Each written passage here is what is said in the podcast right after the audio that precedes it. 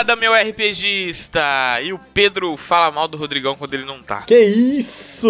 Queria dizer isso só. Ah, cara. dizer, já, já isso? causar. Eu vim, vim pra causar aqui. Só porque a gente gravou um vídeo ontem e eu falei mal dele e você vem explanar aqui?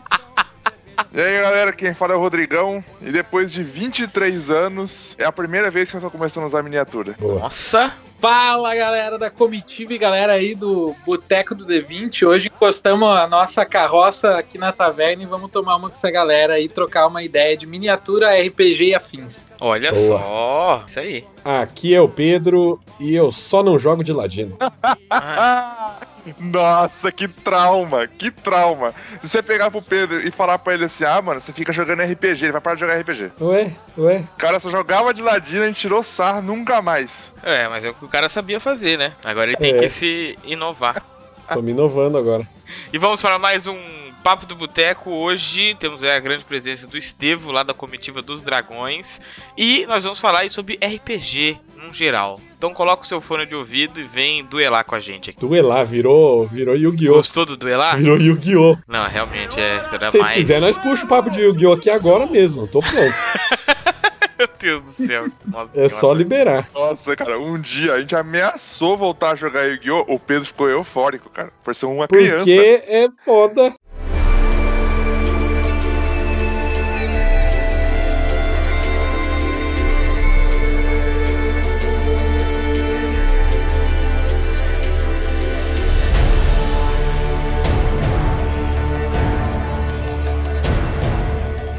Eu quero puxar uma conversa de começo já. Tá, não, já. Então vai. Estevo, vocês que vendem miniaturas aí, uma coisa muito importante que é o com o Pedro Pena. Vocês colocam a informação do tamanho das bases das miniaturas? É, então, isso daí a galera pede bastante, né? Agora a gente tá, tá nos finalmente para lançar o site, que vai ter mais informação por peças lá. Mas quem acompanha a gente há um tempo, e é o que a gente sempre responde, a gente já deixa as miniaturas todas prontas pro padrão de RPG, de D&D, né? Com base de 2,5 centímetros, que é o quadradinho lá do tabuleiro tático do D&D, né? Ou as miniaturas maiores, aí vai ter uma base de 5 centímetros, mas sempre sendo nessa proporção de 2,5, 5, 7,5, 10 centímetros, que é para encaixar lá no, no tabuleirozinho tático. Mas tem muita confusão disso de escala de miniatura, até porque o mercado é confuso, né? Às vezes tu vai pegar uma miniatura oficial da Wizard, e aí o pessoal compra uma da, Kimeron, que é bem famosa aqui no Brasil também, né? E pega uma outra de Warhammer, e pega um bonequinho de Kinder Ovo, e bota na mesa ali, cada uma tem a sua escala, né? Então ainda tem uma certa dificuldade aqui, a gente acaba pegando de diversas empresas, por assim dizer, os modelos das empresas que a gente trabalha, e eu já ajeito no software e já mando pra galera tudo no padrão legal aí pra jogar RPG, né? Daí, claro, se alguém quer pra pintar, às vezes, uma peça maior, ampliada, pra usar como uma estatueta e tal, tem como fazer também. Mas por padrão, tudo que tá lá no nosso catálogo já é na escala de D&D, né? Que seria a escala convencionalmente entre 28 a 32 milímetros. É o que o pessoal né, coloca aí como padrão. Bem gostoso de pintar, bem fácil. Eu acho que dava pra fazer até menor, né? Uns 5 milímetros, porque 28 milímetros é muito grande demais. O Pedro pinta com a mão tremendo, pensa na O sofrência. cara tem um Parkinson forte.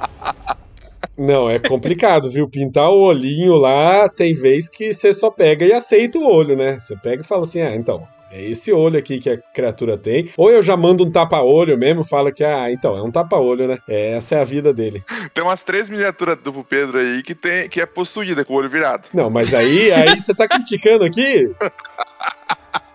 Não, eu vou- jogou Cara, é 20 artista, anos. é não, não, não. Agora eu vou falar aqui, ó. Vou falar aqui, ó. A gente começou a jogar RPG Ah. e eu que trouxe tabuleiro, né? Porque antes não era nem só tabuleiro, era, era só imaginação. Aí eu fiz um É. tabuleiro lá com papelão e cortei os quadradinhos com papelão. Olha, Isso uns 15 anos atrás. isso tudo escrito lá, M1, M2. Agora eu trago a miniatura, tá com o olho um pouquinho torto e recebo crítica ao vivo do cara que jogava com papelão até dois anos atrás. Ai, caramba. Mas é a realidade, as miniaturas que o, que o Pedro levava era um papelão cortado escrito M1, M2, Monstro 1, Monstro 2. Não, não era monstro 1, era médio, médio 1, médio 2. O grande era G1, G2. Era isso? Pra É, caralho, você era achou que o M era de sacanagem? Não, pra mim era. é, não, pra mim era monstro. Monstro 1, monstro Não, 2. é M, G, Ah. E, tinha lá, ô. O negócio era pensado. Você acha que a gente tá de brincadeira, então? Não, não, pra mim era muito melhor ser meme. Meme de monstro. Vocês destruíram minha, minha O infância. era colossal, parecia uma capa de caderno. É. Meu Deus do céu. Eu lembro que quando você juntava dois colossal, tinha o Brad Pitt, não era isso, Rodrigo? Brett, Era. o que, que era isso? Fala não, agora. Não, era tipo o Exódio, era um monstro muito grande, assim, que a gente chamava de Brad Pitt, assim, ó. Que era bem zica, assim, bonito, entendeu? Aí era o tamanho Brad Pitt. É, em cima era C, C, C1, que é de Colossal 1, o outro lado era C2, Colossal 2, e atrás de um era Brad e o outro era Pete.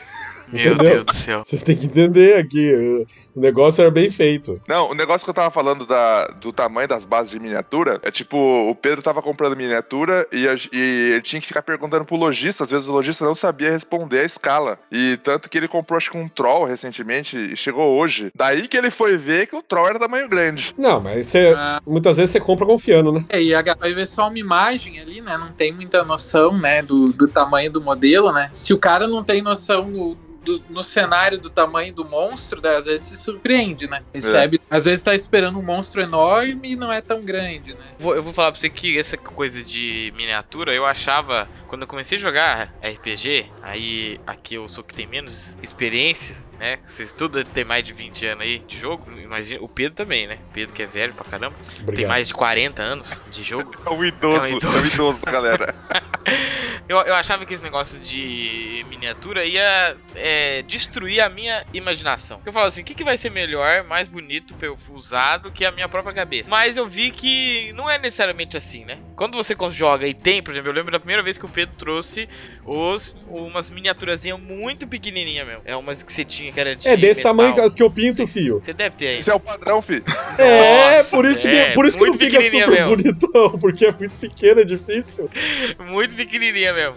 E assim, e era da hora imaginar. E a gente, eu lembro que na, na primeira vez a gente fez os personagens condizendo exatamente com aquela miniatura. E foi muito da hora imaginar ali, você via aquela coisa se materializando.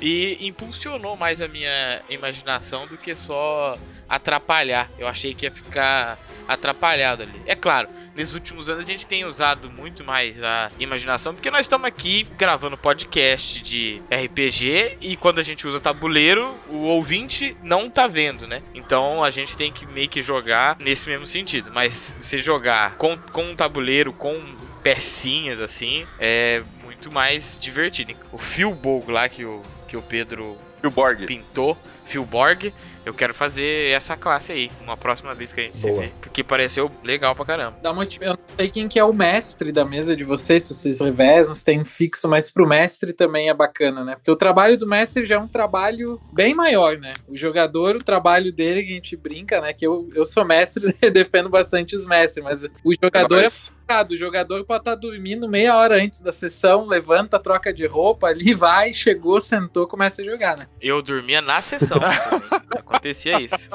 Não, mas pelo que eu tô vendo, o Estevam tá falando sobre preparar a história. Mas esse que é o segredo, é você nunca sim, preparar. sim, com certeza. É, então, você é adepto à preparação? Qual o seu tipo de, de mestre? O mestre Estevo, como que ele é? É, eu acho que assim, eu tenho mais ou menos ideia do que pode acontecer, né? Mas não tem como você fazer um. Tem que ser mundo aberto, assim, né? E até certo momento não tem como você planejar tudo, né? Mas, tipo, ah, o grupo tá numa floresta. Eu já tenho mais ou menos ali uns 10 encontros, 15 planejados do que, que pode acontecer, dependendo do lado. 15? Olha isso, Pedro. 15 Isso aí encontros, tem na minha 15. aventura inteira, até o nível 20. Olha ali bem uns, umas 15, 10 pontos. Só que, cara, não tem uma folha escrito de cada encontro, né? Mas tem uma ideia geral, um parágrafo ali. Lá na frente tu acaba usando em outro momento, né? Então é legal tu separar miniaturas que talvez tu possa utilizar, tu ver ali como se estivesse montando exércitos. É legal, cara. É... E eu, como desde criança sou fissurado, já gostava de maquete na escola. Aí tinha aquelas revistas Dragão Brasil, mostrava aquelas mesas da gringa lá, cheio de miniatura, o cara aqui sofrendo com borracha na Nossa, mesa. uma vez eu, eu vi uma mesa da na revista Dragão Brasil que os caras tinha, é, os caras colocou até tinha miniatura até de morro, velho. cenários, castelos e tal. Então, nossa, o cara ficava com aquilo, né? Com aquela. Eu chamo aquela demanda reprimida, né? E hoje, quando a gente consegue montar assim uma mesa e tal, é bacana, cara, é legal. E justamente isso que tu colocou ali. É, tem bastante gente que tem né, essa, esse receio de até que ponto você trazer muita miniatura ou você trazer muito props, né? O mestre trazer muitas coisas de fora para entregar ali pro jogador, que não corta um pouco o teatro da mente, né? Que é o nome elegante para essa questão do, da imaginação no jogo de RPG. Eu acho que é justamente o contrário, até porque, cara, tem monstros, meu amigo, que não adianta. Se o mestre não mostrar uma miniatura, uma foto do monstro, não tenta entender É. o monstro. É. Quando não Sim. tem miniatura, vai mostrar a foto do livro. Ainda mais Cthulhu, por exemplo, né? Que tem monstros estranhíssimos.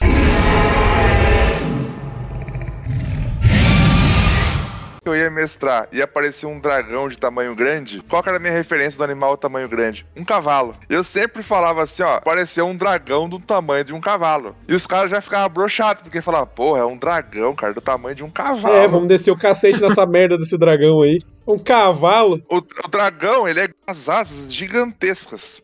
Né? Tipo, você pega a miniatura de um dragão, ele é ali tamanho grande, só que ele é mais alto por causa do pescoço, as asas vão longe pra caramba, o rabo vai lá em cima. Então é outra perspectiva. Sim. É que você colocar a miniatura do teu personagem do lado do monstrão, assim, na mesa, e você ter aquela noção, cara, passa bem mais a sensação ali que você teria de ver, né, aquilo ali. Até é bacana quando a gente monta as mesas, agora por causa da pandemia a gente não tá jogando tanto presencial, né? A gente tira bastante foto nesse momento, né, tático, assim. Aí tu tira foto de uns ângulos, assim, de baixo pra cima, como se o- a miniatura do teu personagem estivesse vendo o monstro, cara. Fica bem legal, é bem É bacana. legal mesmo. É bem da hora. É, vale, eu acho que pra você usar tabuleiro, você ter a miniatura é muito mais interessante do que o jeito que a gente fazia. Eu acho que era o jeito que a gente podia, né? Mas é muito mais interessante do que o papelão, porque o papelão em si, ele vai transformar realmente num jogo de tabuleiro. Porque ele só tá literalmente só ajudando você a se posicionar no tabuleiro. Não tá ajudando você em nada em questão de é, imaginação, em perspectiva, nada desse tipo.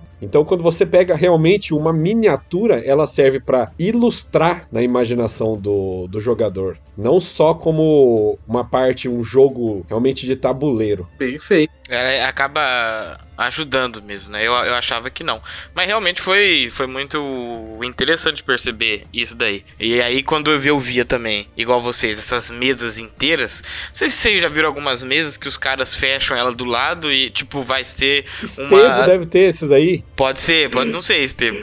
É uma, é uma mesa que é uma caixa grande. Que aí o cara vai abrindo cada setor. Por exemplo, eu cheguei na, naquela dungeon, aí eu abro a, a, a tampa. E os meus jogadores conseguem ver. É que eu cima, falo que ele entendeu? deve ter E isso porque dentro- eu, se eu trabalhasse com isso e eu imprimisse miniatura, eu ia imprimir, tipo, uma pra vender e uma pra mim, tá ligado?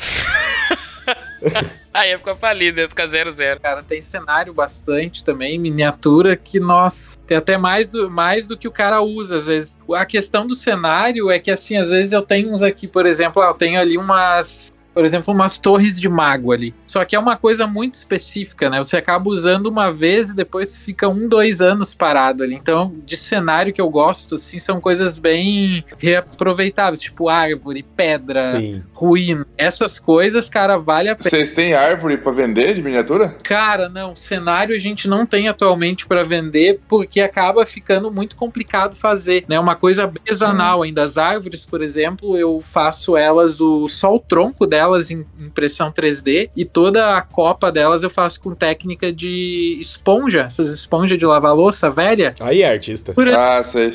É, tritura ela ali, aí é. Porque assim, né? Essa parte de cenário, a galera já faz craft, né? Que a gente chama isso há muito tempo, né? Com isopor, com qualquer coisa assim, né? Maqui o cara achar dá pra fazer, né? Não, mas essa parte do cenário eu imagino mais que realmente usa é pedra, caixão, baú. Isso que deve ser mais legal realmente de ter, porque você monta ali na hora no, no tabuleiro. O cenário realmente inteiro pronto. Pega uma fonte de água de gato e decora ela assim. Vai ficar pulando aquela aguinha assim. Aí fala, é a fonte das É águas. porque cenário mágicas." pronto funciona bem pra, pode por exemplo, Critical Role. Os caras lá, eles têm uns, umas- uns cenários prontos lá que é, nossa, cabuloso. É muito bonito. Nossa, teve um dia que eu vi o cara mestrando numa dungeon no Critical Role que era uma sala que girava conforme os caras mexiam o mecanismo. Ah, eu- e, ninguém, e, e ninguém da mesa sabia que o negócio ia girar. Daí o mestre pegou e mexeu uma manivela assim, a sala girou, os caras começaram a gritar. Eu, te, eu Tá ligado? gritei, Não, daí rapaz.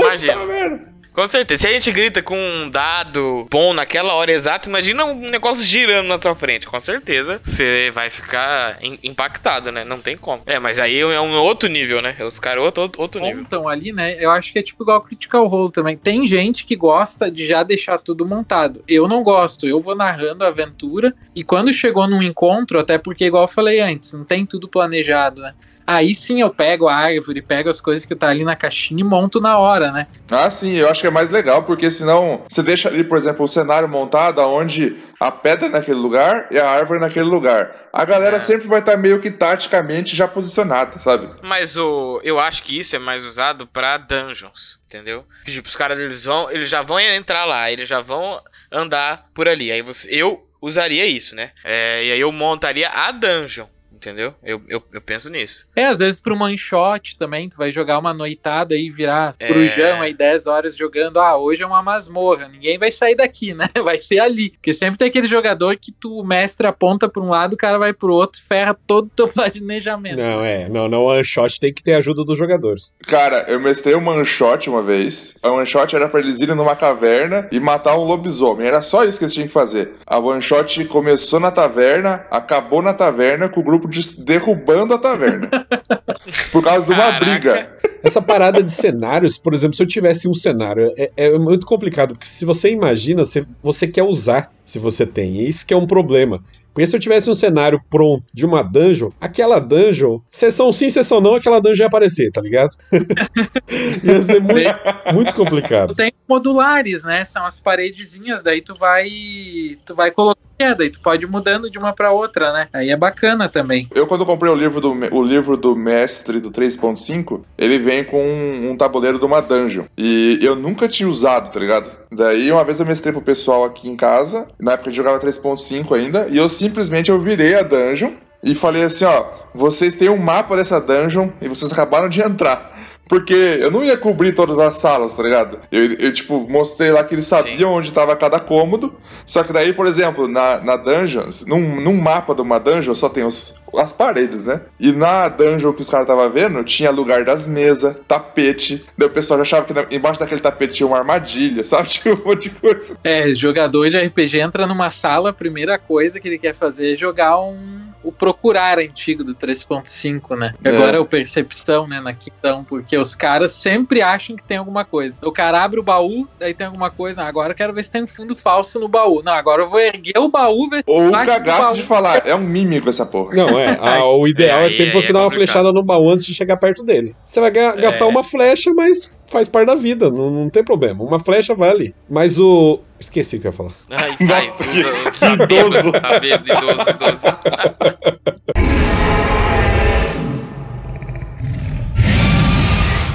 Mas esse lance falou do mapa do ali me lembrou a minha primeira sessão, cara. Eu não sei como é que vocês começaram assim, a mestrar. Eu, é bem interessante a primeira vez que, que a gente comprou o livro do jogador, eu e uns primos meus, isso há 20 anos atrás, né, na 3.0, né? E a gente tava vendo o livro e tal, e aí a gente jogou na sorte, assim, quem que ia ser o mestre, né? E daí caiu pra eu ser o mestre daquela sessão. Aí eu peguei o livro e na última página, lá no final do livro, também tem uma dungeon, e foi aquela dungeon que a gente jogou umas duas, três sessões, cara. E ali começou, e usando aqueles monstros que só tinha ali no livro do jogador, que a gente nem tinha livro dos monstros e do mestre. E... Ah, tinha uns oito monstros no final do livro, é, né? esqueleto. Esqueleto, Cara, tinha o tal do texugo. Quer saber o que era texugo, cara? O que era um texugo? Rato atroz, era tudo isso aí só, né? Era a raiz o negócio. E tu vê hoje com todo o recurso que o cara tem, o cara às vezes ainda reclama, né? E, e a, por isso que eu falo, RPG, independente de sistema e do que você tem de recurso, o que vai valer, cara, que vai ficar para sempre são as recordações, as histórias, que tu se reúne com a galera e conta como se fossem histórias que realmente aconteceram com você né, na vida real. Isso que é a mágica do negócio. Né? Quando eu comecei a mestrar, a jogar RPG, eu demorei para mestrar. Mas quando eu comecei a jogar RPG, a gente jogava 3D&T, que é o primeiro RPG que a Jambô lançou no cenário de Tormenta. E cara, era, a gente não fazia nem ideia que existia a possibilidade de você jogar com miniatura. Tipo, pra gente não existia aquilo. Pra gente era só narrar e jogar, tá ligado? E tipo, eu tenho aventuras na minha cabeça da gente jogando é, o 3DT que não esqueço e eu uso referência até hoje, cara. Itens mágicos daquela época, NPC com o mesmo. O mesmo NPC que um cara mestrou pra mim há 23 anos atrás, quando eu comecei. Então, na época do 3DT que eu comecei. Só que depois, quando eu conheci o 3.5, que foi o Pedro que me apresentou, aí a cabeça explodiu, porque tinha muito mais opções. Era bem mais completo, né? É, mais completo. Ó, e aí, entrando aí já no pessoal do Instagram aqui, que tem falado com a gente, o Vitor.gonçalves, ele mandou uma perguntinha que eu acho interessante colocar aqui agora. Ele pergunta aqui, ó, quais os melhores plots que vocês já mestraram ou jogaram? E eu posso começar contando o melhor plot que eu já joguei foi o plot com o Sr. Pedro aí, ó, que mestrou pra gente, que eu acho que pra mim até hoje foi o, o melhor plot mesmo. Que a gente tava numa dungeon, né? Era, a gente tava libertando Valkyria, que é a deusa lá da, de Tormenta. Estavam passando numa, numa dungeon, que era uma dungeon dos, dos magos, acho que alguma coisa assim. É, e os. É, como é o nome do monstro? Doppelganger? Doppelganger, isso. E o Doppelganger foi lá e sequestrou um, um, um amigo nosso. Só que o Pedro fez de, de, um jeito muito legal que a gente não percebeu nada. Ele deixou o próprio amigo nosso interpretando. Ele só falou assim: ó, você perdeu todos os seus poderes mágicos.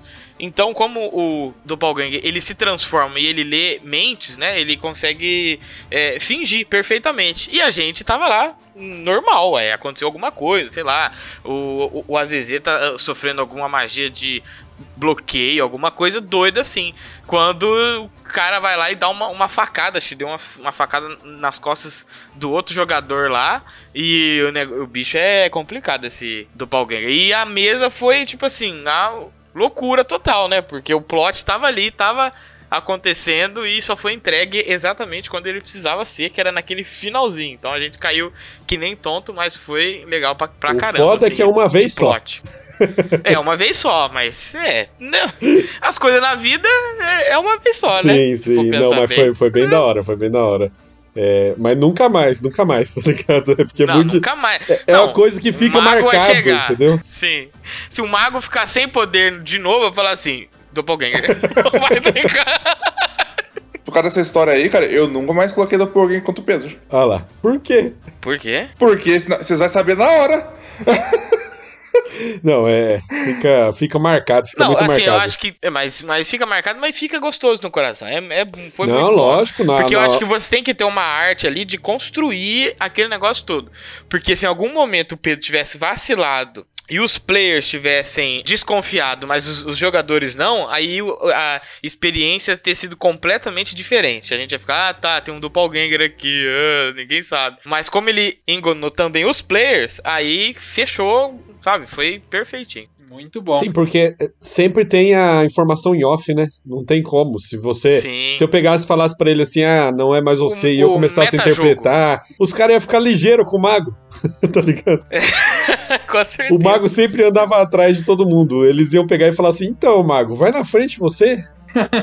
Agora eu quero saber de vocês. Plot, plot, plot legal. Jogou ou mestrou? Quando eu comecei a, a jogar RPG, que me marcou bastante na época do, 3DT. Tipo, naquela época, a, um, a gente não tinha nem muita experiência de nem como começar a aventura. Então, tipo, o mestre nem tinha ideia de falar, ah, todo mundo começou na taverna, porque o cara nunca tinha mestrado na vida. Então, tipo, simplesmente cada um começou a campanha em um reino, era Tormenta também, só que é 3, é 3DT. Pô, na primeira sessão, todo mundo atravessou o reino e foi parar na cidade de Valkyria, que era a capital porque tinha, tipo, algum tipo de sinal divino. Mas assim, resumindo, era uma história que pra gente naquela época era algo muito complexo, que não se tinha muita informação do sistema. Naquela época, e... 1973. É. Cara, é. 23 anos atrás. Ele é boomer, ele é boomer.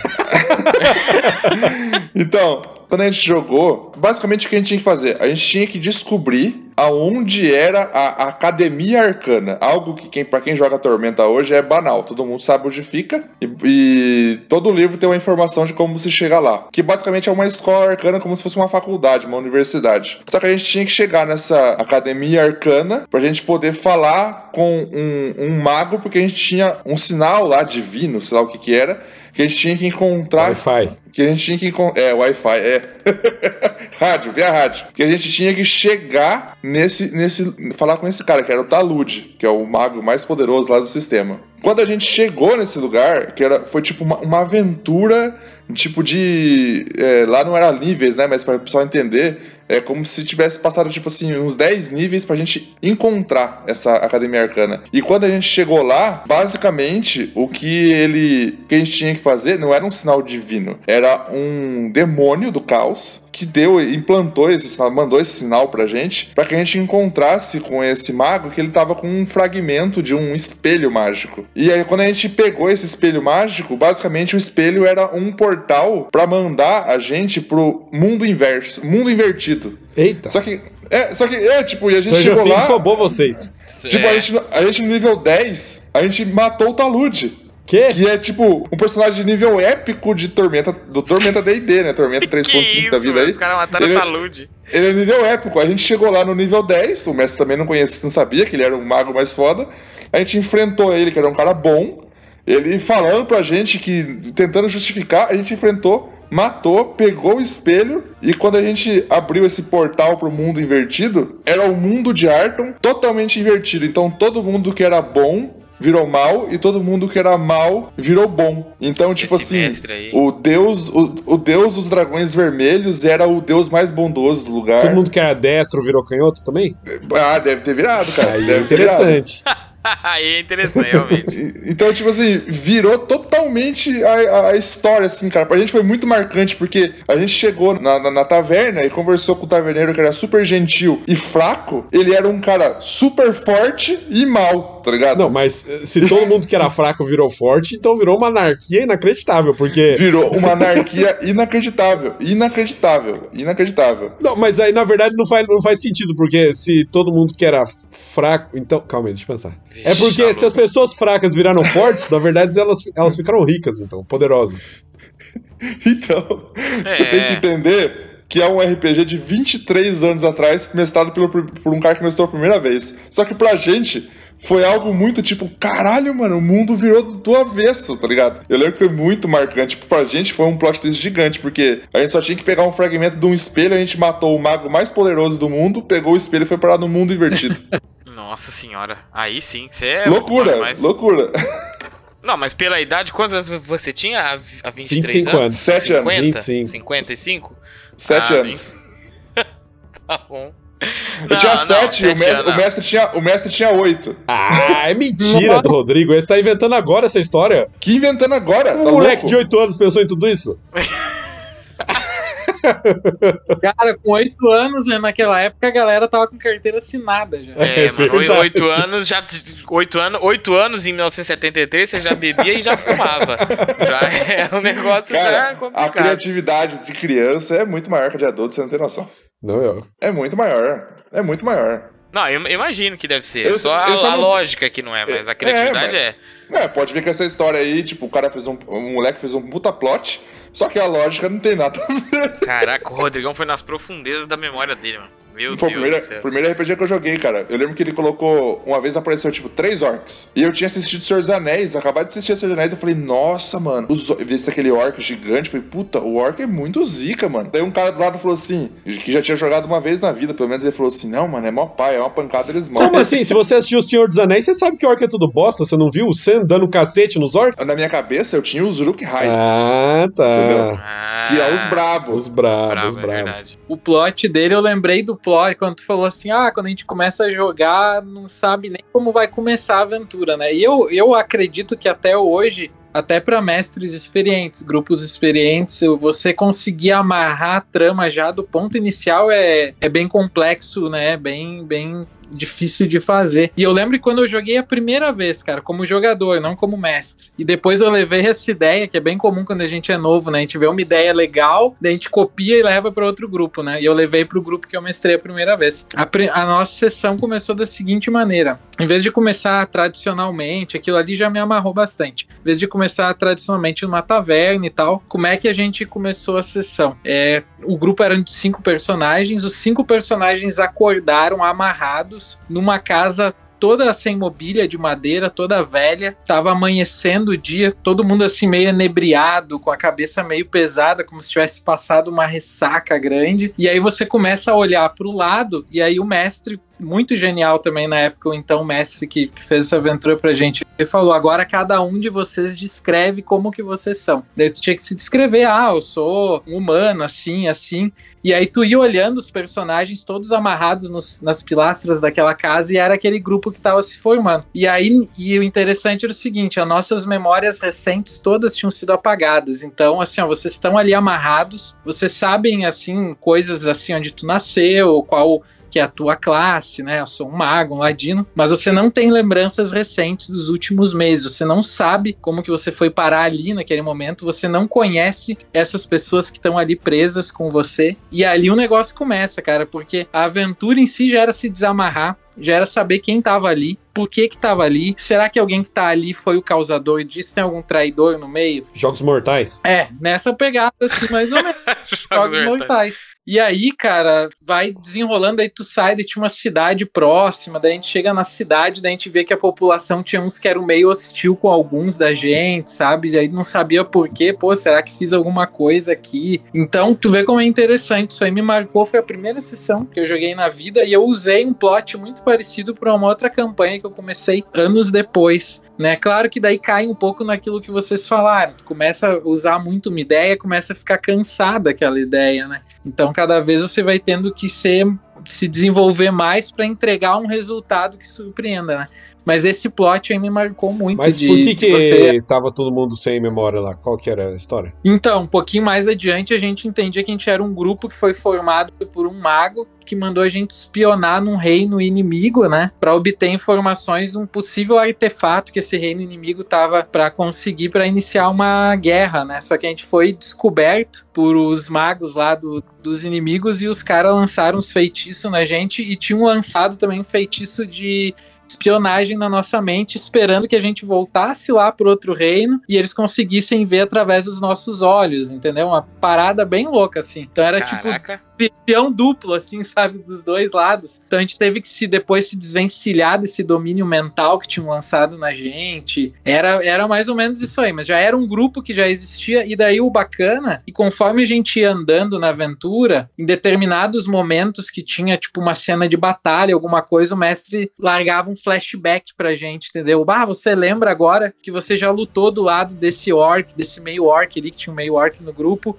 você lembra dele cortando uma cabeça de um Goblin e você vindo por trás e finalizando o Goblin, entendeu? Começava a ter aqueles fragmentos de memória voltando e construindo a tua história aos poucos, né?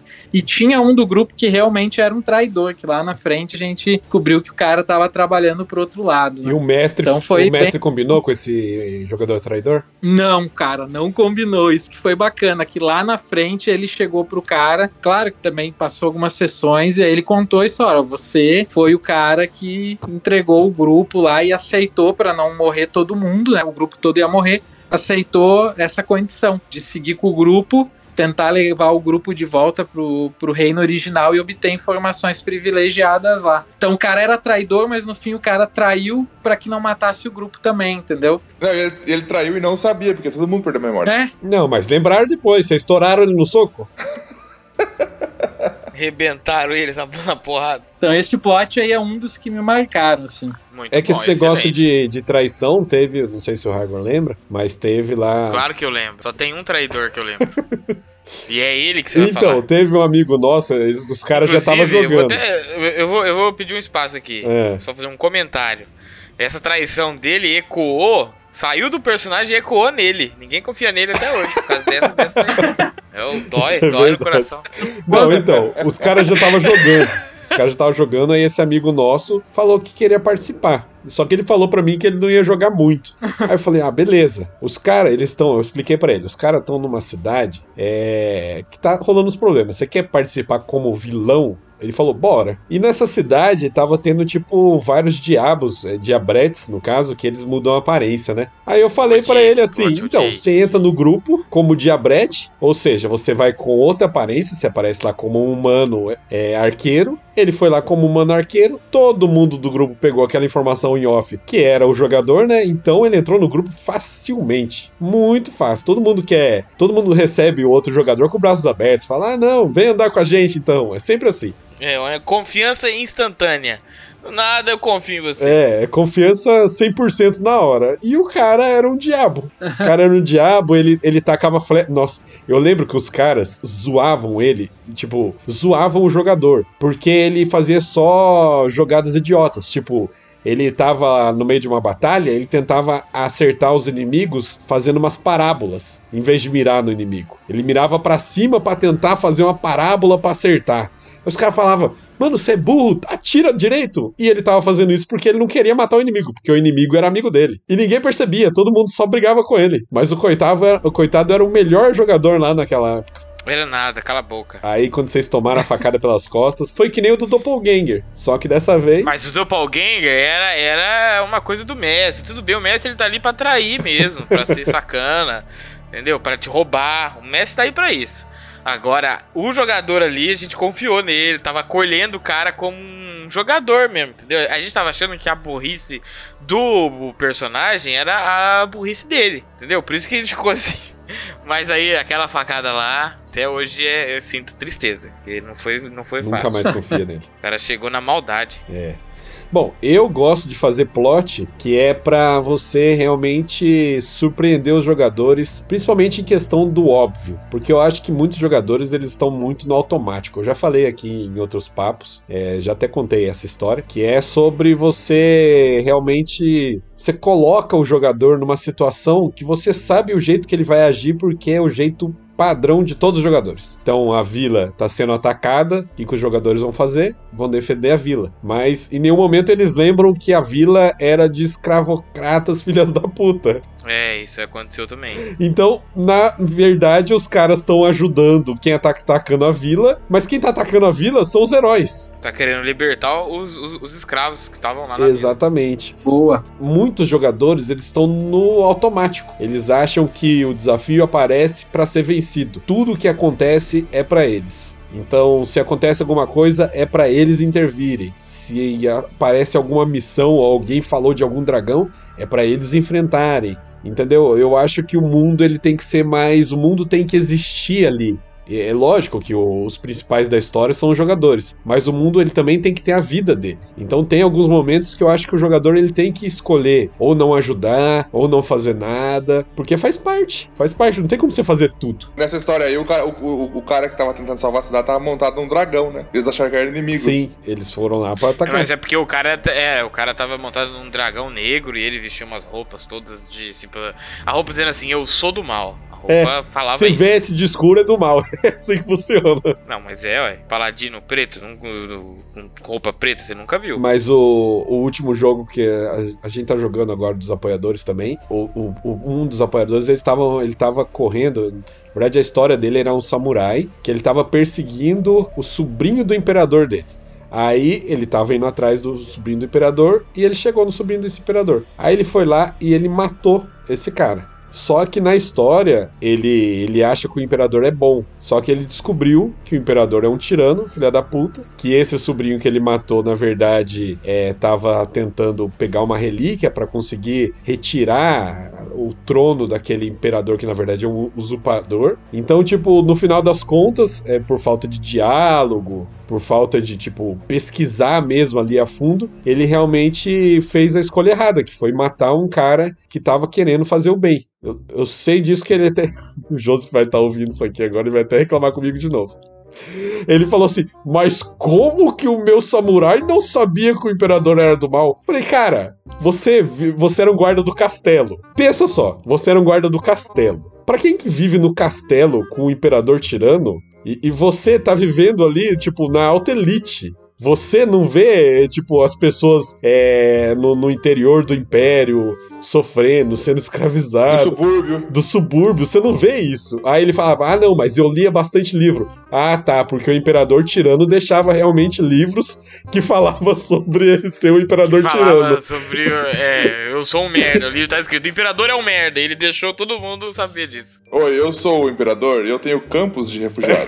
Entendeu? É, é, quando você vive no- no- é, embaixo das asas ali do, do tirano, no caso, ele não é um tirano pra você. Lógico, ele pode ser também um tirano pra você se ele te trata mal, mas na maioria das vezes, um tirano assim, ele vai acolher o alto escalão que vive ali perto dele, porque ele tem que ter apoio. Então, É, não, com certeza. as pessoas ali em volta dele, mais próximos dele, vão ver ele mais como endeusar ele do que ver ele como algo alguém maligno.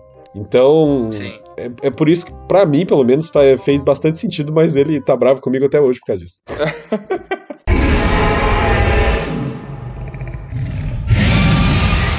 Eu tenho um, um plot twist, foi o Pedro que mestrou. Esse, esse foi foda, que esse foi marcante pra caralho. Foi mais marcante do 3.5. Tipo, pra quem conhece Tormenta, em Tormenta tem uma. A, a maior ameaça do cenário chama Área de Tormenta. Que é uns monstros que você tá no nível épico, você entra e você ameaça do cenário chama-se Ninloth, Isso. tá? Que faz acordo com o diabo pra quebrar tudo lá. Boa. Essa tormenta é o. Se você entrar no nível épico, você pode tomar, morrer muito rápido no nível épico. E tipo assim, ó, tem um reino no, em Tormenta que chama Samburgia, que é um reino florestal que, tipo, em escala, ele é do tamanho, se não maior, do que o estado do Amazonas. É muito grande, é o maior reino que existe em Tormenta. E o Pedro pegou e fez uma missão pra gente. A gente tava lá numa missão buscando itens mágicos e não sei o que. E tinha toda uma história de estar ajudando um vilarejo e tinha os vestígios, lá, talvez um rastro de um item mágico lá que era coisa rara. Resumindo, a gente entrou lá numa masmorra, enfrentamos goblins, que era bicho de bicho fraco, e fomos adentrando, entrando na masmorra e passamos dias dentro das cavernas, que era um lugar bem grande. E lá no finalzinho da caverna tinha uma parede e nessa parede tinha uma adaga cravada. E o que que acontece? Um personagem do grupo era o Ladino. E aonde estava essa adaga cravada, apareceu o que eu me lembro como jogador que devia ser algo como se fosse tipo um avatar do Deus dos Ladrões. Tipo uma raposa. E basicamente, um dos mandamentos dele é que você nunca pode contar que você viu ele ou que você é servo dele. E ele começou a falar, tipo, umas lorota, e o clérigo já sacou que era o deus da, da mentira, que era o Rini, deus dos ladrões. E ele falou assim: Ó, então eu vou embora, você não pega essa minha adaga aqui e eu vou vazar. Ele tá tudo bem, ele sumiu. Ele, daí o jogador falou assim: Cara, vou pegar essa adaga aqui, mano, uma adaga do deus da mentira, mano, um artefato, vou pegar. Isso no nível 4, 5. Na hora que ele pegou e arrancou a adaga, a adaga era uma chave, a parede era uma porta e a adaga era uma chave que tava trancando um portal de uma área de tormenta. Nossa. Meu Deus. No nível 4. Nossa. A gente tirou essa adaga, simplesmente foi tipo uma explosão de uma bomba atômica. A gente saiu correndo, tudo começou a ser destruído. A gente vazou, eu sei que não sei como é que a gente conseguiu, que a gente tava perto do mar, se não me engano. Chegamos lá no, no mar, entramos num navio que tava um monte de refugiado das áreas que tava sendo destruída. Depois que a gente conseguiu fugir dali, simplesmente foi isso. Uma região do estado do Amazonas foi obliterada por uma área de tormenta porque a gente arrancou uma adaga da parede. Olha lá. E vocês morreram. Ou não? Vocês, vocês saíram Não, de lá vivo. A gente conseguiu sair vivo, só que a gente destruiu o mundo praticamente, porque o maior é tipo assim, do nada a Amazonas virou o inferno. E- Mas o Nossa. Deus foi lá e ele foi super legal. Ele falou: Ó, não mexe. Não mexe, não bota a mão. Tipo assim, a, a gente tava há dias andando dentro da caverna e a gente falou assim, cara, chamou um item mágico depois de dias. Daí o, o ladrão foi lá, eu vou pegar essa porra. Era a chave do inferno. Nossa. Não, excelente, excelente. Isso, Não, isso é- era uma trapaça do Rini. Isso era uma trapaça. Era trapaça. Era uma trapaça dele, porque ele, ele, ele queria zoar o mundo, fazer uma trapaça, ele não podia trazer a área de tormenta, então ele foi lá e ele trapaceou, levando um, um devoto dele lá e falando, tipo, ó, não mexe, hein? Não mexe, hein? Porque o que, que ele tava falando? Ele não tava mandando tirar. Mas a partir do momento que ele fala pra não mexer, é certeza que alguém vai mexer. É. Ainda mais se for servo dele, que é pra meio que fingir que não acredita Que nele. nem, é, não, é, exatamente. Quando você fala assim, não faz, a pessoa faz. Ou não pensa. Não pensa no diabo que o diabo aparece. Aí o diabo Esse aparece. foi um acho que foi o maior plot que eu já tomei em RPG. Porque, cara, você Plot nunca vai twist. esperar que você vai. É, plot twist. Que você vai libertar uma área de nível épico no nível 4. você nunca vai esperar. Aí você vê como que eu sou um, um mestre muito bondoso. Por que, que era uma adaga? Porque eu, como um jogador de ladino, sempre achei muito vacilo o ladino não conseguir dar ataque furtivo no 3.5, não dava ataque furtivo no, no- no- na maioria dos bichos. E ficava um personagem completamente inútil. O que, que eu fiz? O cara fez um ladino, eu falei, eu vou dar um artefato que vai ser uma adaga que dá ataque furtivo em tudo. E foi isso que eu fiz.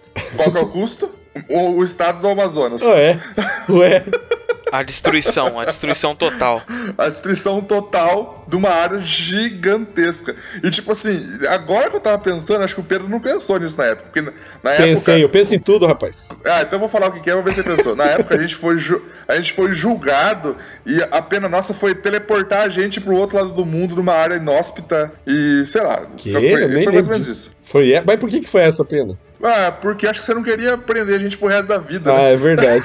Acabava o RPG daí, né? Era um ranger, um guerreiro e um ladino. Ninguém soltava magia, os três presos numa jaula. Daí você falou assim, cara, vou matar os caras. Os caras não- a gente não conseguia fugir da jaula, tá ligado? E daí, simplesmente, lá apareceu o mestre Arsenal, que era o, o maior vilão do cenário. E apareceu lá no julgamento, ó. Então vamos man- a gente pegar todos os nossos Não, itens. mas tinha motivo mandaram pra a ele estar lá. no- Mas olha o que, que é o que eu tô falando pra você que a gente não pensou. Que o, o reino é o reino de Samburgia. Ele é conhecido como o celeiro de Arton. O que, que ele é? Ele é a maior potência agro- de agronegócio do mundo. E ele explodiu e virou é, ar de tormento. Então acabou a comida, tá ligado? É. O- é o fim do mundo. É o fim do mundo de verdade. Não, fudeu demais a. É, o mundo entrou num, num racionamento forte. Não, aí. en- É. então, mas o, o que que acontece? Por que, que o Arsenal tava lá e por que, que eles ganharam tanta importância? Foi por causa da adaga. Quando o cara pegou a adaga, a adaga virou dele. E a adaga, artefato, eu, eu que inventei, né? Roubada pra caralho. Ela tinha o poder de dar ataque furtivo em qualquer coisa. E ela também tinha o poder de retorno, não importava a distância. Então, tipo, era uma- um artefato muito poderoso. E eu lembro que quando o cara tava na. A adaga, a adaga ficou lá em Samburgia, lá do outro lado do mundo. E, e o cara lá, na- acho que tava em Derreon, ele chamou a adaga de volta. Não, não, a gente foi pra Terreon, foi julgado e tal, e foi teleportado sem os itens. Tipo, Terreon no mapa é como se você olhasse ali e fosse a região do México. Ele teleportou a gente pro lugar mais sul que existe na Argentina. Pra ter uma noção. Tipo, lá do, do América Central a gente foi parar na Argentina. E daí, ele simplesmente falou assim: voltar. Daí, tipo assim, ele falou que passou, é, tipo, umas três horas e a adaga chegou toda ensanguentada e suja na mão dele. Nossa. É, porque a adaga não teletransporta, ela vem reto. Ela vem reta, então ela, então ela atravessou relevo, atravessou montanha, atravessou castelo, parede, gente, bicho e foi parar na mão dele. Ah, ah, E o Mestre Essa Arsenal queria que. foda, o Mestre Arsenal queria que soltasse eles no mundo pra ele poder pegar a adaga deles. Porque o Mestre Ah, Arsenal quer todos os itens entendi. mágicos poderosos. Poder que é tudo. Ele quer tudo, é guloso. Bom, ó, achei gostoso essa. Gostoso, ó. Um ótimo. Gostoso. É um dos melhores adjetivos que tem. Eu também acho. Achei É. gostoso esse, esse plot aí. E já trazendo esse plot, que vocês, esses plots que vocês colocaram, né? Plot tem também muito dessa questão de. É, é, de motivação. Não de, mo- de motivação, mas de consequência. Achei a palavra que eu tava querendo usar. É, e o Alisson, ele colocou aqui pra gente. Vamos à última do, do Instagram. Ele colocou aqui, ó. Arrancar a mão do personagem merdeiro que pegou um item amaldiçoado e quase fodeu a cidade inteira com isso. É correto? E aí ele colocou, só pra deixar a história mais completa, foi a clériga paz e amor da mesa que arrancou a mão do nosso atirador. Antes ele usava duas pistolas, agora usa uma pistola e um gancho. É, Não, mas arrancou a mão e ele momento- continuou brother do grupo, aí é foda. Então, é. Vocês já passaram por algum momento assim, onde tem um conflito nesse nível? Não, ó, de- eu vou falar a verdade, eu vou falar a verdade. Imagina você na vida real. Não, Você... você... não vai falar nada que você mata jogador, você mata coleguinha. Não, mas imagina Você só, você arranca, vários. você arranca a mão de um jogador. Ou você arranca uma mão de uma pessoa. Você nunca mais dorme do lado dessa pessoa. Pedro, você você fez um personagem que me matou e eu não saí do RPG porque eu falei, o Lucas queria mestrar tanto essa história, eu não vou sair. Daí fingi que eu voltei e não lembrava de nada. Não, o seu personagem não viu, rapaz. Eu era ladino, eu batei muito furtivo. Ah, Mas aí é só. Mas sente, sente no coração. Quando morre, sente. É, Ah, só foi que me informação em off que ele sabia. Na hora da cravou, eu abri o olho e Não vi. viu nada. O Steve aí, que é da comitiva, tá aí na estrada há muito tempo jogando, né? Vocês são. a- É, é- é o mesmo grupo? Ou esse- durante tempo já, eles já Pô, mudaram? tem alguns que, que são da antiga, mas troca, né? É, essa questão de treta no grupo é complicado. Se tu tem um ladino e tu tem já um paladino ou um clérigo, e já, Nossa. já complica. Nós tinha um grupo lá que eu mestrava que o, tinha um paladino e tinha o ladino, e eram irmãos, né? Meus primos. Um e irmão que viviam brigando. Daí um era ladino, outro paladino. Cara, tinha que sempre ter aquele cara que leva o paladino dar uma caminhada por um lado, pro ladino sair fazer as outras coisas Por exemplo, pe- pegou um, um bandido, um vilão, vai torturar, e aí? Então vamos pegar o paladino, vamos levar ele dar um passeio, enquanto o ladino fica aqui extraindo informações e o bárbaro com o coisa. E é complicado, também rola muito, a gente chamava de antijogo, né? Depois a gente descobriu que é o metajogo, o termo certo, né? Que era isso, daí o paladino, cara, ele queria porque queria descobrir o que, que- os roubos que o ladino fazia, porque ele via o ladino lá em outro canto da cidade jogando e roubando. E aí, quando o Ladino chegava no acampamento dele, já, eu quero jogar um observar, ver se os bolsos dele estão cheios. Tipo, era tudo assim, né? Pra tentar descobrir alguma coisa pra ter motivo pra brigar, né, cara? E é complicado quando acontece alguma coisa de, de ter que. Por exemplo, igual cortou a mão de um ou uma briga mais séria no grupo. Daí você tem que ter um grupo muito bem amarrado num objetivo comum para que essas pessoas continuem juntas, né, em prol de algo em comum, né? Não é difícil. Nossa, mas é muito difícil ter justificativa pro cara continuar no grupo Eu acho ainda. que nessa situação a única justificativa dele é aguardar o momento certo para vingança. É. Tá seguindo junto. Exatamente. Eu imagino que, que ele nunca ficava de vigia sozinho. Finge que tá de boa, né? Fala, É. não, gente, que isso. A minha mão é tranquilo, Pedrinho mas... Matador já ensinou. Pedrinho Matador já Nossa. ensinou. novo, cara, Matar, vem você tem que ser- fingir que você é amigo. Ai, ai, ai, ai. É verdade. Não, é, realmente, Traiço... é- Traiçoeiragem só. Não, é uma questão muito complicada. É, mas eu acho que é uma coisa que depois que os grupos vão ficando mais, mais velhos, mais antigos, é difícil rolar treta, né? Eu lembro que quando a gente começou Não a é, jogar. Não é, não. Não, mas é que você. Nossa, mas é Teve complicado. Uma, teve uma treta aqui, ó. Um ano sem conversar, voltar faz duas semanas. O Pedro sabe quem é. Não, mas aí foi bobo. não, não vou nem falar aqui, não vou nem falar por aqui, só continua. Ai, meu Deus do céu. Ai, ai. Não, mas treta dentro do RPG, por exemplo, no seu Estevo aí. Já teve caso de player matando player na- nas mesas que você joga? Ah, Estevam? já teve, cara. E é, é bem complicado. Olha lá, é normal, não sou só eu que mato, viu, Nossa, gente? Não é, não é que é normal, é na mesa do, é na, é na mesa do Estevam E e não, você. calma. Estevam, já teve, mas a pessoa que mata, ela é recorrente, mata personagens dos outros, dos amigos? Tinha um tem essa tara? player que era até o meu primo, que depois com o tempo a gente educadamente não convidou ele pra jogar mais, porque Que isso? Aê! Não, não, não, Alô, mas não, não, não, de tem fartura, diferença. já sabe o que fazer com o Pedro, O hein? personagem dele tinha justificativo ou ele era filha da puta só? Não, ele que ele era aquele cara que gostava de, de, de plantar as justificativas, né? Daí só acha que chega uma hora que tu já vê que o cara tá agindo na, na malícia, né? Não tem mais o que fazer, né? É hoje, hoje o que a gente conversa muito fora é, é essa questão de, de tentar ao máximo ficar num clima, porque assim pode estragar todo o andamento de uma campanha, né? Tá lá dentro da dungeon, num lugar inóspito, como é que tu vai botar um novo personagem ali? Ah, apareceu um anão ali, ó, que tava dormindo. Sempre dá. Um teleporte do nada ali, aparece... Uma, uma vez aconteceu isso na mesa, na mesa de 3DT. Daí o personagem que morreu, ele fez um anão. Daí a gente. Não é zoeira. A gente abriu um baú e o anão tava dentro do baú. Caraca, tá Caralho. dentro do Na- baú? Na era época, anão. é, é na época aí do, do RPG de 7 anos, que eu tinha 7 anos de idade. Ah, não, aí tudo bem, aí vale, aí vale, aí vale, aí vale, aí vale. No nosso caso, o Pedro era um matador de player recorrente em matar somente o mesmo player. Ah, então, tá vendo, né? O Pedro, ele fala, ah, tem que ter motivo, não sei o quê, mas sabe que tem essa questão. Não, mas então, mas eu vou, ó, eu vou dar um exemplo aqui, ó. Vê, ó, olha só, Estevam, que você não conhece. Presta atenção. Eu era um paladino, ó, olha só. Eu vou dar um exemplo de uma vez que eu matei um cara. Eu era um paladino. Ó, vou dar do... vou contar duas histórias. A que eu mandei o Rodrigão aí que ele falou. O que acontece? Eu fiz um personagem que era de Nimb, Caos. Eu falei pro mestre assim, ó. Eu vou fazer loucão mesmo, de jogar moeda. De jogar moeda assim, tipo, ah, pra decidir as coisas na moeda, nesse nível. Aí o que acontece? O personagem do Rodrigão humilhou meu personagem. Humilhou, Humilhou o falou que é personagem. e bobo. Ele, ele pediu um PO, eu peguei e fiz um elfo meio arrogante, porque eu nunca tinha visto um elfo arrogante. Eu falei, eu pego a moeda e jogo no chão. E saio. Daí eu humilhei ele. Não é humilhar? E isso já é o já é o a, a motivação pra matar, já é. É- é que Não, não é motivação pra matar, é motivação pra rolar o dado. Rolar a moeda. Não, mas o, o dado dele ó, Ele, ele jogava o dado pra decidir. Pra Era uma fazer, moeda, as deci- fazer as decisões. É, jogava moeda. Tipo assim, ó, eu. Eu, eu já fui em clínica de psiquiatria, já vi gente doida. e não é, não é nesse nível, não, cara. Não, mas meu O cara, personagem. o cara joga moeda e fala assim: se cair cara, eu vou passar a mão na bunda dele. Se cair coroa, eu vou arrancar o coração dele com a minha boca.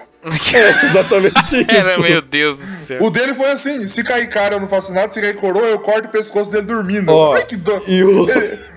Ele é doido, era doido, era doido. Mas a doideira é muito extrema, cara.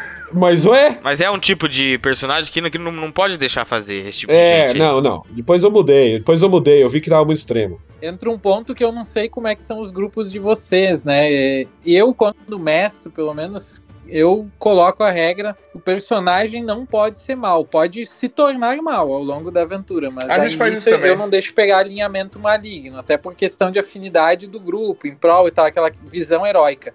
Mas, cara, ao longo do, da história, sempre um ou outro vai acabar desviando, né? E aí nas sequências chegam, né? Ou o grupo vai se virar contra o cara, ou ele vai se colocar numa situação que vai complicar ele. Como pode acontecer o contrário também, daqui a pouco o cara consegue ferrar com o grupo inteiro e sair de boa, né? Mas tem grupo que eu sei que não deixam jogar com jogador maligno. Ah, ficou mal, vai ter o personagem vai ser enxotado do grupo, né? Então é complicado, mas eu acho que é interessante ter as consequências, né? Tudo aquela história, né? O plantio ele é livre, mas a colheita vai ser obrigatória. O que vai acontecer Ah, ali? sim, esse, é, isso é legal, é porque você tem. Aí, durante uma decisão no fim de uma aventura, no fim de uma missão, você pode ter 20 escolhas. Você pode fazer as escolhas, as escolhas com consequências boas e as escolhas com consequências ruins. Isso que é a graça, Verdade. isso que é a graça. É, no nosso era tudo livre aqui, tanto que tinha um amigo nosso que era conhecido por ser caótico e mal. Todo RPG ele fazia caótico e mal. Aí é a personalidade da pessoa, né? E tem que ficar longe dela mesmo. Então, mas Eu depois ele medo, mudou eu com o tempo, medo. mudou com o tempo. Mudou com o tempo. Não, mudou mesmo, mudou mesmo. O outro personagem meu que matou, o que acontece? Ele era mal, aí o, o mestre deu lá uma chance de redenção dele ele virou um paladino. Só que quando eu fui fazer esse paladino, eu conversei com o mestre. Falei, não, vai mudar extrema assim, a tendência dele, ele vai ter essa redenção, só que ele vai ser tipo juiz. Ele não vai ser o paladino que pega e leva pro para ser julgado. Ele faz o julgamento. Já era nível alto e tudo mais. Não, aí o que acontece? A gente tava numa dungeon e tinha lá uma, uma mulher, se eu não me engano, ela tava sendo torturada, tava presa, sendo torturada. O meu paladino tava fazendo de tudo pra soltar ela, salvar ela. O ladino do grupo chegou lá e matou ela, deu de misericórdia nela, na minha frente. Ah, isso já aconteceu mesmo, a minha também. Eu, eu falei, não, é, é o meu personagem é isso, meu personagem agora ele é o juiz. Eu fui lá e sentenciei o ladino à morte. Matei ele, caralho. Ele Ai, matou ai, uma pessoa ai. inocente na minha frente do nada. Só porque quis, só porque quis, só pra deixar você nervoso. É, Aí mas eu falou, acho que foi por isso mesmo. Ele perdeu o direito Na, dele à na vida. hora que isso aconteceu, aí ele nunca mais jogou com a gente depois. Porque ele não quis, ele cansou de morrer. Não, mas não tem como falar que, não, não- que é, não era coisa que o personagem Eu- faria. Eu acho que já era o quarto personagem, já que ele tinha morrido nessa campanha, na mesma, na mesma campanha. Ele nunca é morreu por um monstro, ele só morria por Pedro. Não, não era assim também. Isso é muito exagerado. Era, era o Paulo Ricardo, era assim. Falei até o nome. Ai, ai, ai. Era assim. Um abraço, Paulo Ricardo. É, É ele? Não conheço. Ainda um abraço pra você, meu querido. Ai, caralho, mano. É, não. Não, virou É. a história que a gente conta até hoje, né? O Pedro, depois desse RPG, ele parou de matar os amiguinhos. Tô me controlando mais. É, e tem mas que não tem. Por exemplo, se ele não fizesse nada ali, como é que ia ficar o clima, né? Dentro do grupo depois é complicado. obrigado. Chupa, Rodrigo! Não, mas eu, eu não tô criticando você por essa morte do inocente. Eu tô criticando você por matar o coitado quatro vezes. Não, mas todas Quatro as outras. vezes. Você não tá falando o motivo do agressor, Rodrigo. Que é importante também. Você não tá falando os motivos que eu tive. Ai, eu vou passar mal. Ai, cara. Não, É. O motivo do agressor foi foda. Tem o Paladino, cara, e tem o Ladino. O Ladino tem que ser safo, né? Tem que fazer um negócio como o Ladino faz, Sim. né? Curas e tal. Vai querer sambar na cara do Paladino, que já tem pavio curto. Testar a fé, literalmente, do cara é complicado, né? O Paladino do nosso grupo, que era bem nessa linha juiz, ele falava: Não, eu vou descer o pau no cara, porque senão é contra os princípios do meu Deus, eu vou perder as minhas magias. Porque meu Deus vai achar que eu tô sendo herege, entendeu? Aí tu vai discutir com o cara. Então é tipo assim, é É, complicado. ele podia ter matado até o inocente, mas na, ma- tava na surdina. Ele nem tentou esconder, você não tá ligado? Ele só pegou e puxou a faca e matou. Chega no cara, bota ali, ó, dá um abraço no cara e bota um veneninho na daga no pescocinho, faz na silenciosa ali, né? Eu acho que ficaria até mais interessante pra história do Ladino, né, também. É. É, fazer sem, É. sem mostrar, né? Porque Ladino é isso, né? Ele mata sem ninguém ver, né? Ah, mas a gente era muito moleque. A gente era muito moleque nessa época que jogava CPG.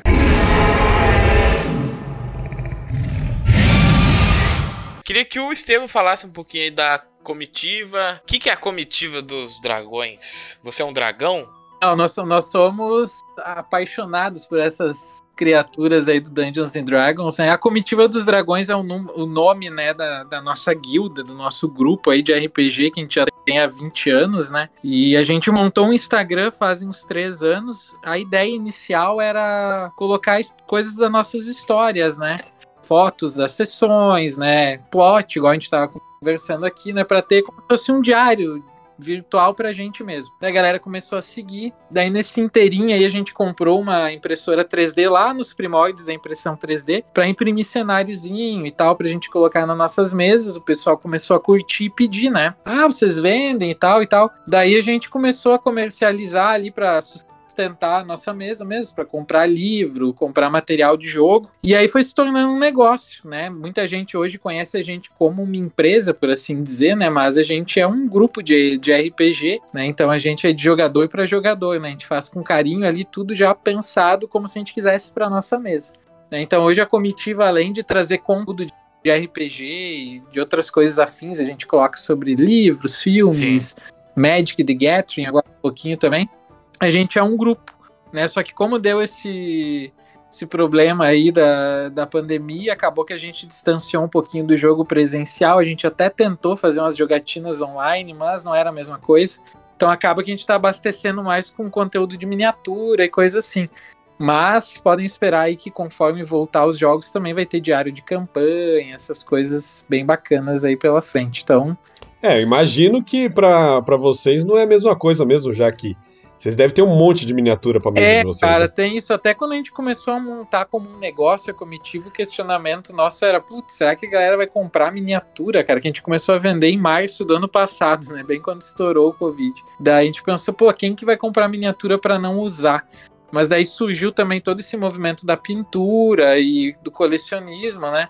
E realmente, cara, não adianta, a gente é bem old school mesmo, a gente gosta de estar ali na mesa e, e presencial, né? Embora seja muito Realmente, a- a apertar um- o botão do mouse pra rolar o dado nunca tem aquela coisa de você pegar ele na mão, chacoalhar assim bonitinho, fala assim, tem Ah, que ter também, fé cara. no Porque coração é do dado só e jogar na o mão dado que lá. tem, que tem sorte. No outro só é, na mão, algoritmo. É algoritmo não é sorte. Algoritmo não é sorte. É, isso é uma realidade. Tem dado de chão, né? Tem aquele dadinho viciado. É, ó, porque na sua mão tem tudo. Tem o atrito da mão, tem a temperatura do ar, Tem, Tem a o energia, lado que você deixa, a tem a energia da sua energia. alma. Tem o suor da mão se você estiver muito nervoso. Sim. Tem, tem, Que tem a interferir. gordura daquele salgadinho que você Ah estava lá. comendo, que, que misturou com o suor daquele copo gelado de Olha que refrigerante delícia. que você pegou.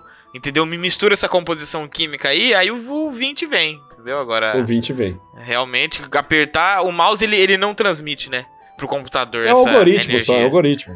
Não, eu mestrei no RPG, eu faço gesto toda hora, velho. E eu falo, puta, ninguém tá vendo. Pois Não, é. mas já já tá É, eu- acabando e já já vai voltar tudo normal aí. Vai dar tudo certo. Vai sim. vai. É, o digital ele é bom, assim, porque tem, eu sei que hoje em dia tem toda uma geração que se criou no digital, né? No Hall 20, no Fantasy Grounds e tal. Só que, cara, eu não sei, tipo, presencial hoje em dia já é complicado se a galera tá mexendo em celular e tal, já dispersa. No digital, então, o cara tá com três abas abertas ali, tá olhando pro lado, tá fazendo outras coisas. Tá jogando Eu Minecraft enquanto tá jogando a eu mesa. percebo que, que dispersa mais. Fora a questão de controlar, assim, tipo, gosto de apagar a luz, às vezes deixar numa, num, com uns LEDzinho de coisa, criar um clima, né, ali no, na sessão, tipo, chega numa caverna do dragão, botar um sonzinho Online bacana, não dá pra beijar lugar- na boca também. Tem todos esses pontos. Nossa senhora. É, Ué, tem ele que não falar todos os consegue, ele não pontos. né? consegue. Tem que falar a verdade, tudo bem. Eu entendo, eu entendo. É. A comitiva é isso, é um grupo de amigos, né? E a gente é apaixonado por, por RPG e miniaturas e a gente tá aí, né, trazendo isso daí pra galera também. né? A gente fez parcerias bastante com galera da pintura para trazer tutoriais de pintura também, que é um hobby aí. É, Aí, Pedro, assim fica dizendo- bom aí pra você fazer tutorial pra eles. Me dá mais uns dois anos aí. dado a fazer um collab lá. Boa. Mas o. Que, que sistema que vocês jogam mais? Cara, a gente só joga basicamente D&D. Hoje a gente tá na quinta edição. A gente começou na 3.0, 3.5, a, a tão falada quarta edição. A gente jogou também bastante. Fomos pra quinta agora. A gente já tentou Olha, jogar pessoas alguma que jogaram a quarta edição, eles existem. Não é coisa. Jogamos, E a gente tentou jogar umas crônicas de vampiro também, uma época, mas não adianta, cara. A gente é D&D E mesmo. Pathfinder E- não, embora- não vão dar uma chance? Cara, eu 2D. até peguei o eu peguei o livro agora pra dar um confere aí nessa edição nova, vamos ver aí. Ele é bem, ele é bem saudosista pra galera do 3.5, que eu curtia muito, né? Ele é um resgata bastante coisa, né? Mas pro meu ver, eu gostei muito da quinta edição, cara, achei Mas tá falando é Pathfinder, o primeiro ou a segunda edição? a segunda, a segunda. Eu peguei o pra ver agora, mas não cheguei a ler. A primeira edição eu vi lá atrás, né? Era o 3.75, o pessoal chamava, né? Era bom também. Mas eu acho que a quinta, cara, conseguiu trazer assim tudo que eu queria da 3.5 e da quarta. Eu ainda uso uns elementos da quarta que eu gostava, como desafios de perícia, que eu achava legal, ainda faço umas adaptação. Tem umas cenas assim, tipo, ah, fugindo a lá Indiana Jones com pedra rolando e pulando, fazendo vários testes de perícia que eu achava bacana. Mas a quinta, por enquanto, eu achei interessante, cara. Mas eu sei que é bom Pathfinder também. Mas por questão da galera já tá adequado no D&D e acostumado, E né? você falou que tá vindo aí o Magic the Gathering com coisas do D&D? O que, que é isso? Eu estava falando no começo. Ah, já tem, né? Alguma Não, ele, coisa. ele tava falando aí. Depois de, de tantos anos, né? Porque a Wizards, que é a mesma dona do Dungeons and Dragons e do Magic, agora tá fazendo esse crossover aí, vai sair mês que vem. Então é um set, uma coleção oficial de Magic, né? Vai valer nos campeonatos, tudo.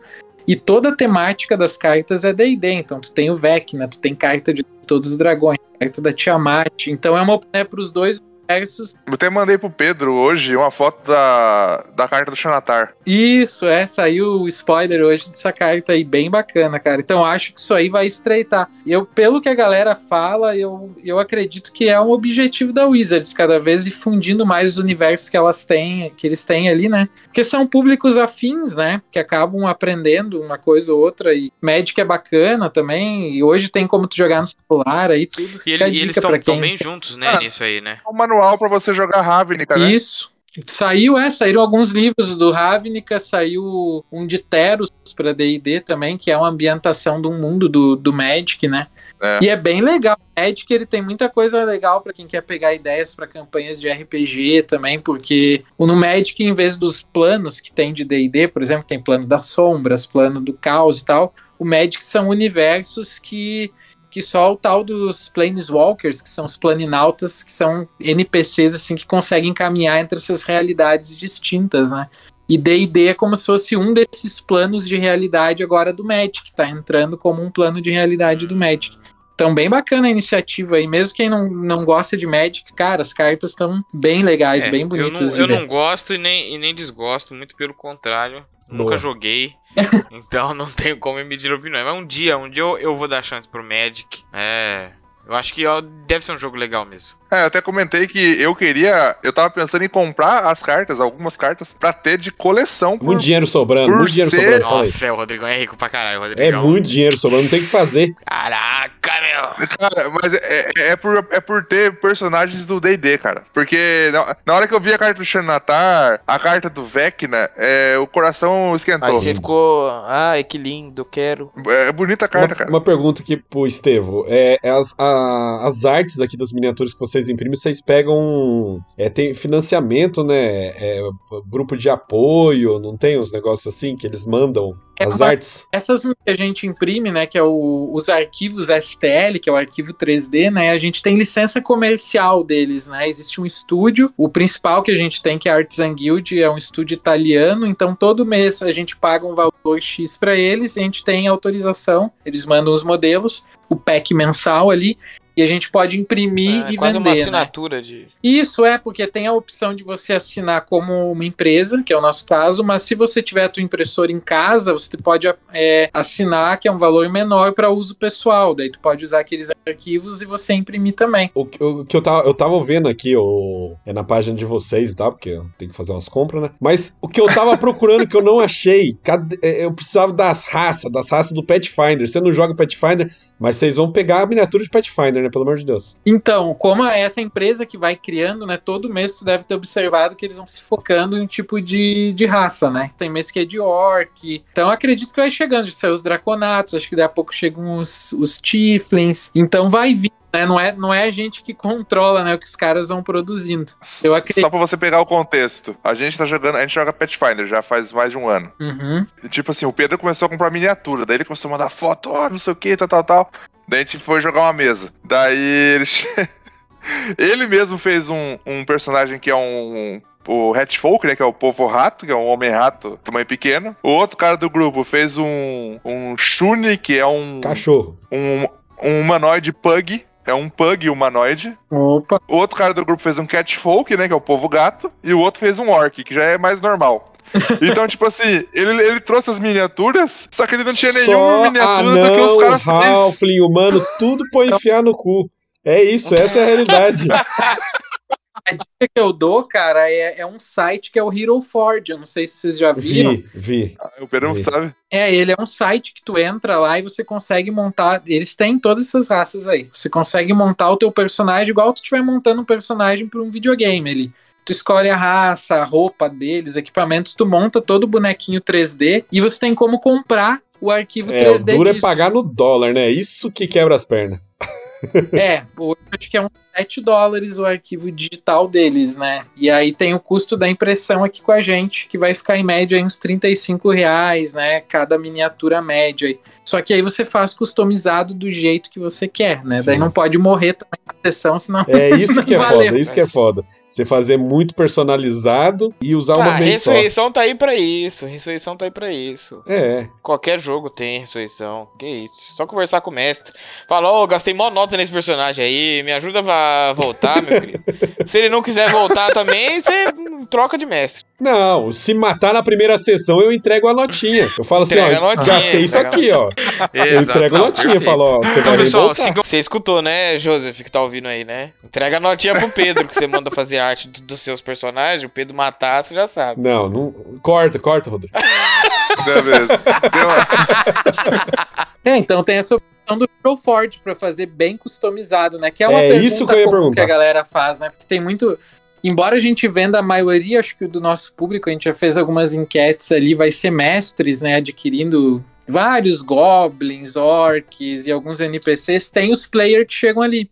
Né? Então a sugestão que a gente dá, embora seja mais oneroso, é o Hero Forge, né? É legal porque às vezes tem grupo que tá em campanha há dois, três anos e eles querem imortalizar Sim, é. né, os personagens que eles jogam. Então tu faz bem do jeito Eu que tu falei quer. assim, nossa, eu vou mandar mensagem amanhã. Embaixo, tu pode colocar, fica show de bola. Faz aquela pintura legal Agora com pra comprar vesgo. tá E eu vou rapidinho. mandar real. Imprime a árvore que eu compro. Imprimir a árvore.